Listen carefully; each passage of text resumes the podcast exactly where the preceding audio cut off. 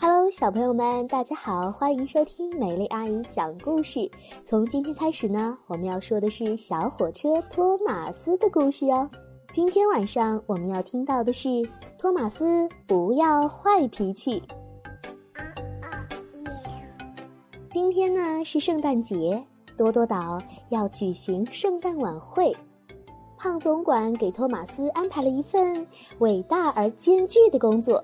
就是在晚会之前，把圣诞树送到小镇的广场上。嘟嘟嘟，托马斯出发啦！托马斯一路开到了码头，看到他的好朋友詹姆士刚好也在那里。托马斯高兴地说：“嘿，hello，詹姆士，我是来拉圣诞树的哦。”詹姆士问：“是吗？”圣诞树长什么样子呀？哎呀，这糟糕了！经过詹姆士那么一问，托马斯好像才明白过来，自己压根儿不认识圣诞树。不认识怎么办呢？就像小朋友自己去学校，分不清东南西北，也分不清左右。那么这么一来，任务可就难完成喽。这个时候，邓肯开了过来，他问。Hello，托马斯，你在找东西吗？托马斯说：“嗯，是的，我是来拉圣诞树的。可是我不知道它长什么样子。”邓肯大惊小怪的叫了起来：“什么？你不认识圣诞树？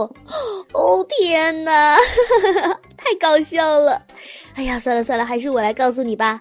圣诞树呢，很高又很绿，而且呀，尖尖的。”接着呀，邓肯又做出了更过分的行为，他四处大声的喊叫：“嘿，你们知道吗？托马斯他不认识圣诞树，这太搞笑了。”邓肯的嘲笑让托马斯觉得很生气、很丢脸。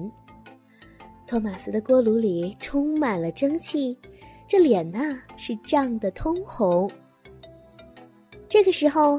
汉德尔先生开了过来，他说：“哦，托马斯，圣诞树是……”托马斯还没等汉德尔先生把话说完，没好气的打断了他：“我知道，很高很绿，而且尖尖的。谢谢你，我不需要你的帮助。”天哪，听这样的语气，大家应该知道了，这托马斯呀是生气了。托马斯以为汉德尔先生也要嘲笑自己。他气得头也不回的走了。其实呢，汉德尔先生只是想帮助托马斯而已呀，所以汉德尔觉得很委屈。托马斯继续找圣诞树，不管他有多生气，任务还是要完成的。嘟嘟嘟，托马斯开进了一间仓库里，正好罗斯提正在那里，他笑眯眯地说。嗨，托马斯，需要我的帮忙吗？这个时候的托马斯太敏感了，他以为罗斯提也要嘲笑自己，气得呀，活塞砰砰砰的响，径直开走了。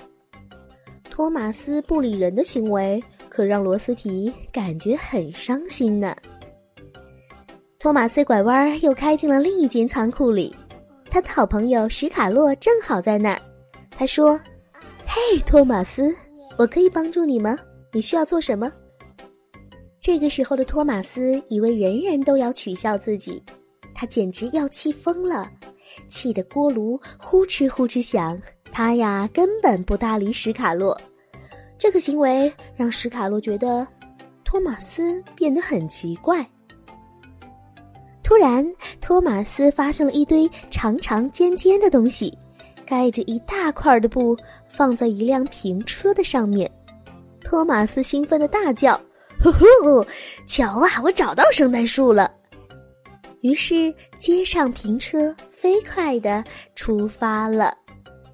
托马斯，你不需要仔细的看一看，这究竟是什么东西吗？托马斯太激动了，一路飞快的开着。在经过一个岔道的时候，走错了轨道，他推着平车一头撞开了栅栏，冲进了小河里。托马斯惊呆了。哦不！哦天哪！史卡洛赶快开过来，告诉托马斯：“哦，托马斯，托马斯，这不是圣诞树，而是一堆管子。你要找的圣诞树，只有汉德尔先生知道在哪里。”什么？汉德尔先生知道？哦，天哪！托马斯这才知道他错怪大家了，不好意思的羞红了脸。现在他必须马上找到汉德尔先生，找到圣诞树，不然的话时间可就来不及喽。后来托马斯一直找啊找，他在吊车场找到了汉德尔先生，诚恳地说：“哦，汉德尔先生，对不起，我不应该跟朋友们乱发脾气。现在你能帮助我吗？”汉德尔先生很大度。嗯，当然了，走，跟我来吧。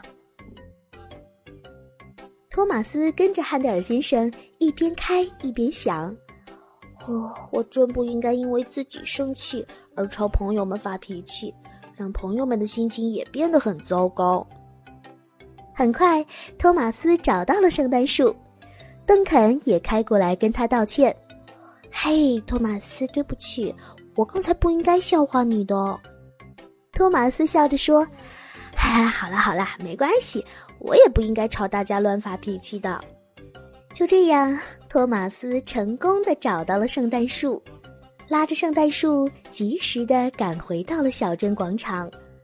胖总管呢，把这棵圣诞树立在了广场的中央，哈，看上去漂亮极了。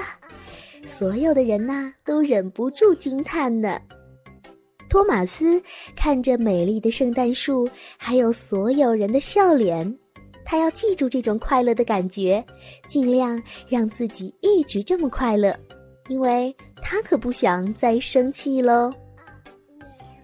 今天的故事里呀，说到了托马斯因为遭到了嘲笑，他特别的生气，把这种情绪也传递给了其他的人。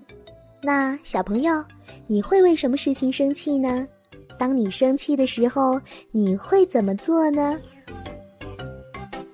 当然啦，在生活当中，我们有脾气是很正常的。可是，我们要把坏脾气、坏情绪快快的消化掉哦。